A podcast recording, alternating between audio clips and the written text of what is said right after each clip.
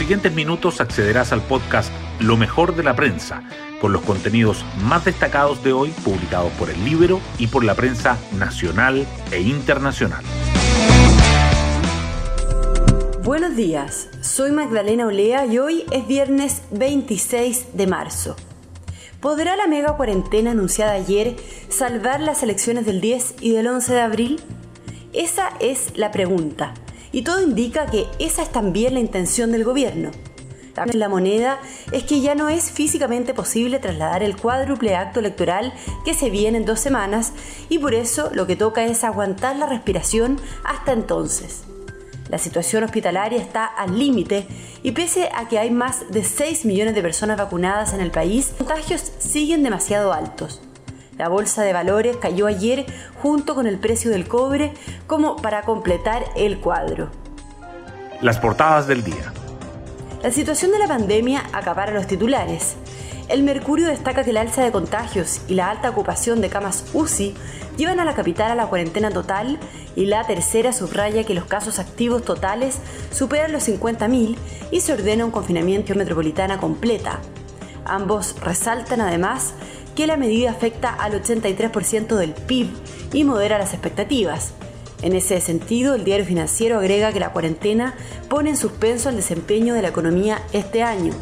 Por otra parte, el Libero abre con la advertencia de Jaime Mañalich sobre nuevas variantes del coronavirus. Estamos frente a un nuevo enemigo, dice. Las decisiones de la Corte Suprema son el otro tema de los diarios. El Mercurio informa que el máximo tribunal del país ordena al Estado abastecer de 100 litros de agua potable al día a cada habitante de Petorca. Y la tercera destaca los efectos legales que se prevén tras los supremazos sanitarios. El Mercurio destaca además que las familias que viven en campamentos aumentaron más de 70% en los últimos dos años. Y un informe alerta sobre las nuevas rutas del narcotráfico la presencia del cartel de Sinaloa en Sudamérica y que Navarro le envía fuerza a Cast por su delicado estado de salud. La tercera subraya que la vacunación, Corea del Norte y los migrantes marcan el debut de Joe Biden como presidente de Estados Unidos, la compleja campaña de los presidenciables en cuarentena y que el precio del cobre cae en 4 dólares por primera vez desde principios de marzo. Por último, el diario financiero titula con el Banco de Chile.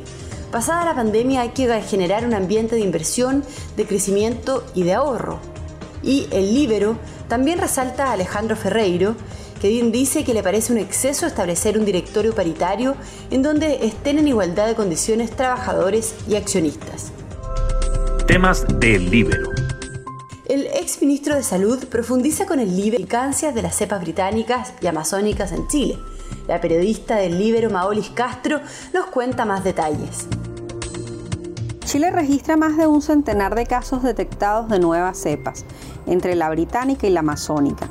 De ahí que entrevistamos al exministro Jaime Mañalich, quien en una frase retrató la situación respecto a las nuevas variantes. Él dijo, estamos frente a un nuevo enemigo.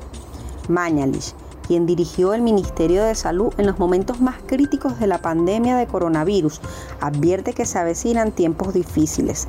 De no ser controlada la propagación de la P1, una variante originada en Manaus, Brasil, y que está en Chile desde finales de enero antes de que las autoridades sanitarias comentaran su preocupación en el balance de ayer por las nuevas variantes, el exministro de Salud habló con el libro para analizar lo que estas mutaciones del COVID-19 significan. Él cree que es momento de tomar una decisión antes de que la cepa brasileña domine en Latinoamérica y resalta el importante rol que podría jugar Chile en esta lucha. Pueden leer esta entrevista en www.ellibero.cl. Hoy destacamos de la prensa. Tras reportar más de 7.000 nuevos casos de COVID-19 en las últimas 24 horas, además de una positividad de 9,6%, de camas críticas de 95%, el Ministerio de Salud anunció que las 14 comunas de la capital que permanecían en la fase 2 del plan paso a paso retrocederán a confinamiento total a partir de mañana. Otros 17 municipios del país también pasarán a fase 1, con lo que las comunas en cuarentena sumarán 198. En total, más de 16 millones de personas, el 84% de la población, quedará confinada.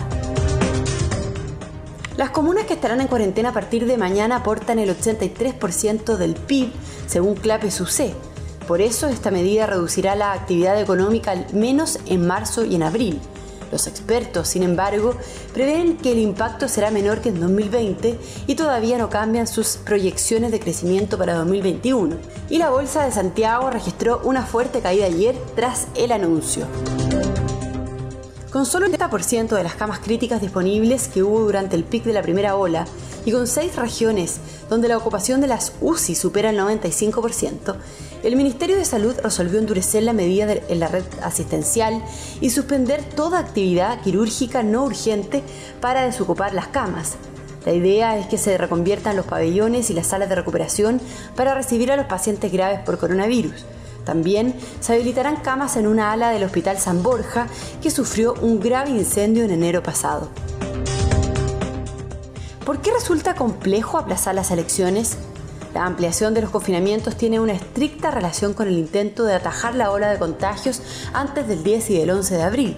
En el mundo político, tanto en el oficialismo como en la oposición, hay un consenso amplio de los problemas que generaría postergar los comicios.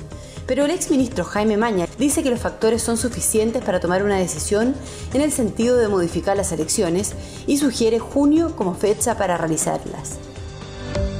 Y nos vamos con el postre del día. La editora de Tiempo Libre, Pía Orellana, nos trae hoy una guía de streaming para este fin de semana. Meses donde el debate constitucional estará más vivo que nunca, un musical que nos invita a reflexionar sobre valores y actitudes para enfrentar un periodo de cambios. Hamilton retrata la vida personal y profesional de uno de los padres fundadores de Estados Unidos, Alexander Hamilton, un hombre que surgió de lo más bajo para convertirse en la mano derecha de George Washington. Este éxito de Broadway logra mostrar el pasado en clave actual, con música original y con debates que siguen estando vigentes. Realmente un imperdible, por Disney Plus.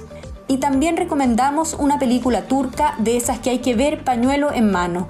Vidas de papel fue recién estrenada en Netflix y muestra el drama de los innumerables niños abandonados por sus padres en la capital de Turquía, dejados a la suerte de la calle y si hay fortuna a la buena voluntad de las personas. Bueno, yo me despido, espero que tengan un muy buen fin de semana y nos volvemos a encontrar el lunes en un nuevo podcast, Lo mejor de la prensa.